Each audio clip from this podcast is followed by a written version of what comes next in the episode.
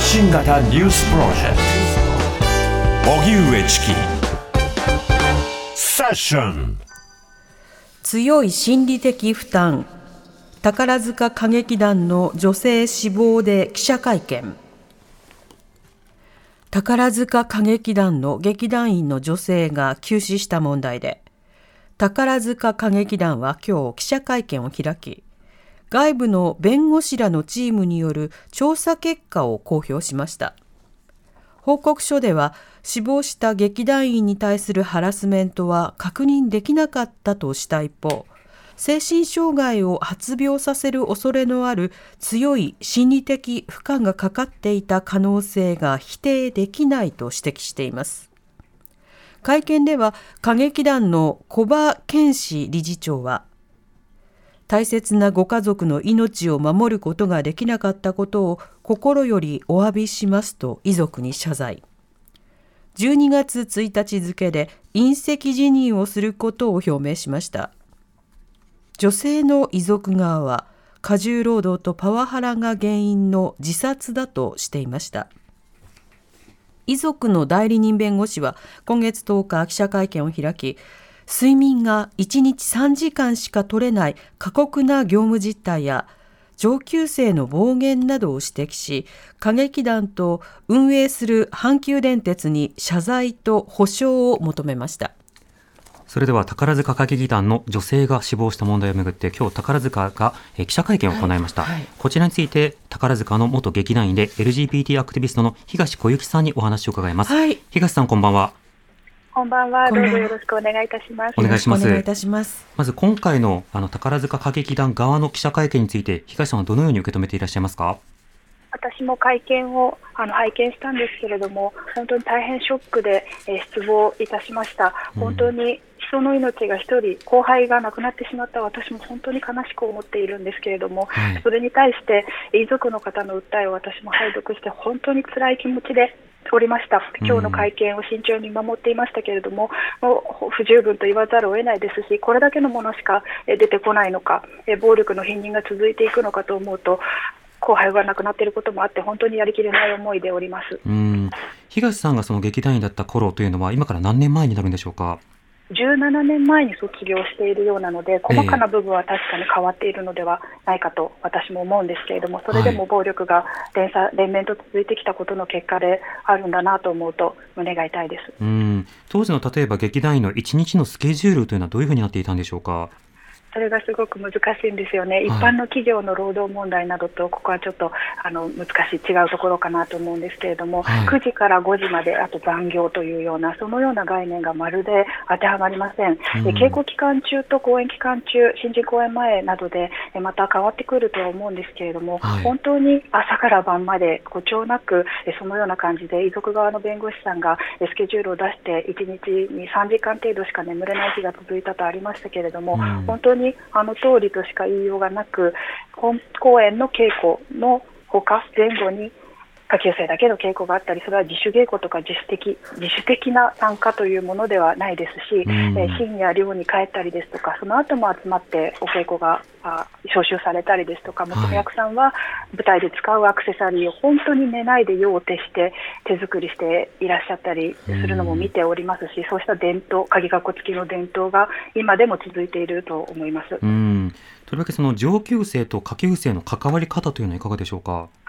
これが本当に独特なもので私自身礼儀正しく挨拶をしたりマナーを守って接したりということはもちろん必要だと思うんですけれどもそういうことではないんですよね、うん、あの敬語を使ってであっても礼儀正しくしてもあのお話しできるようなそういう一般的な、えー、厳しい上下関係では全くなくてですね、えー、伝言ゲームということもありましたけれどもこうご注意というようなものがですね、はい、えー、7年生から6年生、6年生から5年生、5年生から4年生とこうずっと降りてくる、降りてくる間、うん、楽屋などでも萎縮して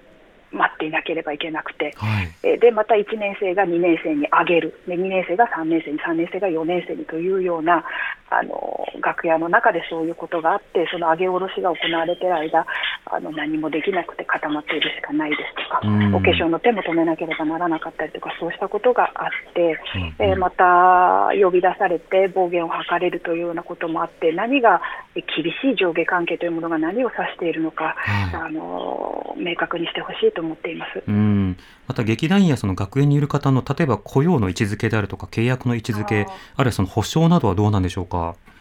私も18歳、19歳で劇団に入っているんですけれども、はい、あなたたちは今日からプロなんだからというこう象徴的なプロ意識というのは、えー、叩き込まれるんですけれども、えー、例えば手取りと額面であるとか、サブロク協定であるとか、はい、そうしたことは全くわからない、自分が正社員になったのか、えー、ここ何の雇用契約なのかということが教えてもらえないですし、中学卒業で音楽学校に入って2年間、えー、学校にいて、劇団に入る子たちもいるので、本当に若い子たちなんです、生徒たちなんですよね。そうすると、もう自分にどのような労働者の権利があるのか、労働形態なのか、えー、本当にわからないですし、またパワハラを受けてもいけない、パワハラをしてもいけないということも、特に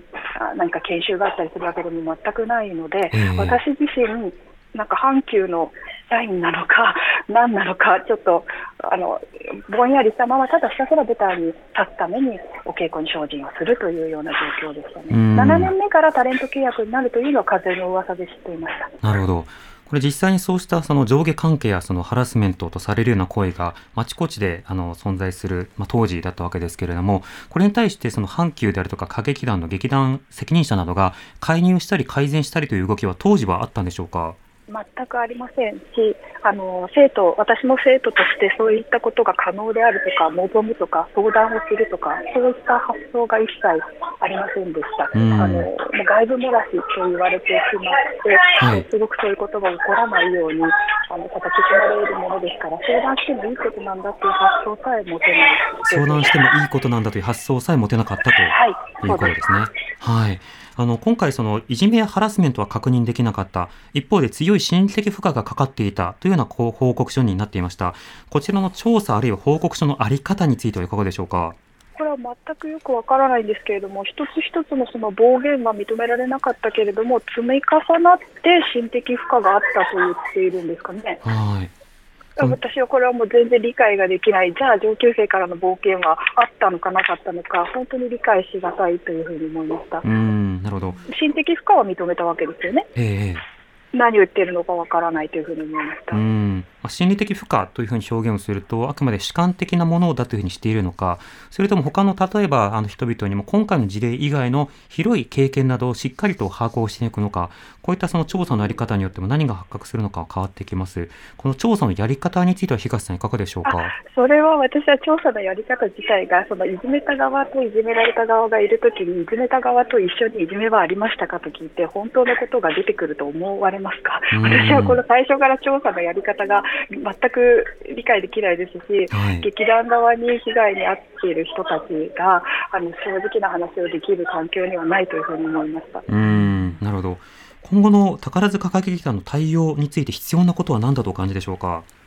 最後に村上専務がですね会見の中で宝塚歌劇を全く知らない人が入ってもらうのは考えないといけない。これだけ積み上げてきたものがあるからこそあの誇りを持ってお客様に示していきたい。時代が変わっていくこともあるから、えー、どのようにミックスしていくかを考えていく必要があるという発言があったんですね、はい、私はパワーハラスメント暴力とミックスできることなど何もないというふうに思っているので、本当に一人の命が失われたということを本当に重く考えて、すべてのこと、これまであった暴力、パワーハラスメント、長時間労働、いじめ、すべてをつまびらかにして、今、公演を何事もなかったかのように公演を行って110周年、このまま行っていくのは、本当に本当に良くないことだと思っています。うんそれとまずはその具体的な改善、そのための、まあ、実態調査をより適切な仕方で広く行い、そしてあの具体的なハラスメントの認定、それを改善していくこと、まあ、これらが一つ一つ必要だということですか？本当にそう思います。ただ、劇団に今の状況、今回の件だけ見ててもそれが望めるとはとても思えないので、はい、えー、スポンサーをしている企業があるんですね、えー、えー、なのでその人権侵害が行われていて過労死自殺がある歌劇団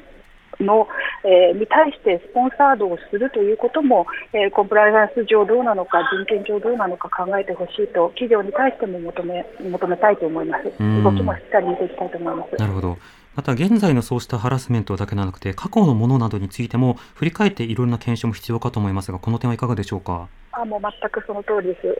私もそうしてほしいと望むところではあるんですけれども、はい、あのと、今回の暴言に関しても言った、言わない、伝聞でしかないというふうに、えー、会見で言われていたので、えー、えー、私が訴えていること、録音などもありませんし、とても信じてもらえるとは思っていないですし、えー、本当に、宝塚の OG も誰も何も言わない、ほとんど何も言わない、この中で、つまびらかにしていくことは本当にハードルが高いことだなと感じて、本当に、まあ、絶望的な気持ちでいます、うんまあ、だからこそ、それぞれの方々に、例えば匿名と、それから安全性を保証した上で、具体的に目撃したものや体験したこと、ね、こういったものを積み重ねてほしいですね。あそうですね、本当にそのように思います。それから最後に、被害を受けて、えー、証言をしたり、告発をしたりする人を誹謗中傷が広がっていて、私はそれもとても、私自身も辛いですし、はい、あの他の方が命をこう落としていくのも見るのも本当に辛いですし、宝塚の件に関しても証言できる人が、証言したら、告発したらこんな目に遭うんだっていうふうになってしまうので、その対そういうインターネット上の誹謗中傷も本当にやめていただきたいと思っています。これ他の件でもそうですが、二次加害などがあることによって問題の発覚をさらにこう押さえつけてしまう、こうしたことは有害でしかないですもんね。はい、本当にそう思います。うんわかりました。東さんありがとうございました。どうもありがとうございました。ありがとうございました。宝塚歌劇団の元劇団員で LGBT アクティビストの東小雪さんにお話を伺いました。ではここで案内です。相談窓口ご案内いたします。まずは心の健康相談統一ダイヤルです。全国どこからでも共通の電話番号に電話をすれば、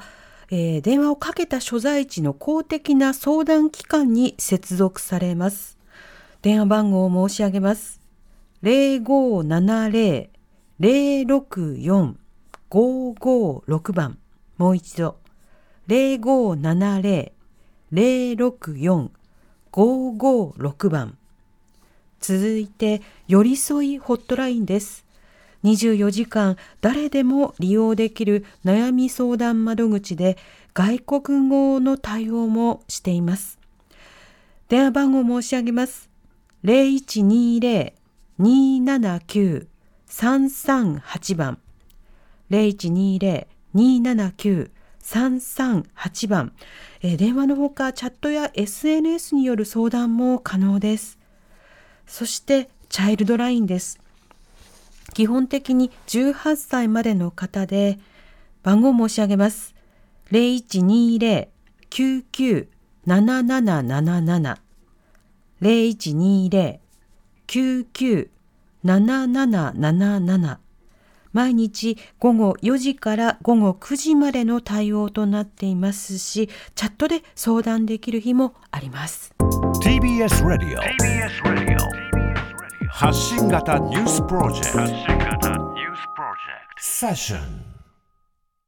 TBS ワシントン支局の樫本照之と涌井文明ですポッドキャスト番組「週刊アメリカ大統領選2024」では大統領選の最新の情勢やニュースを深掘り。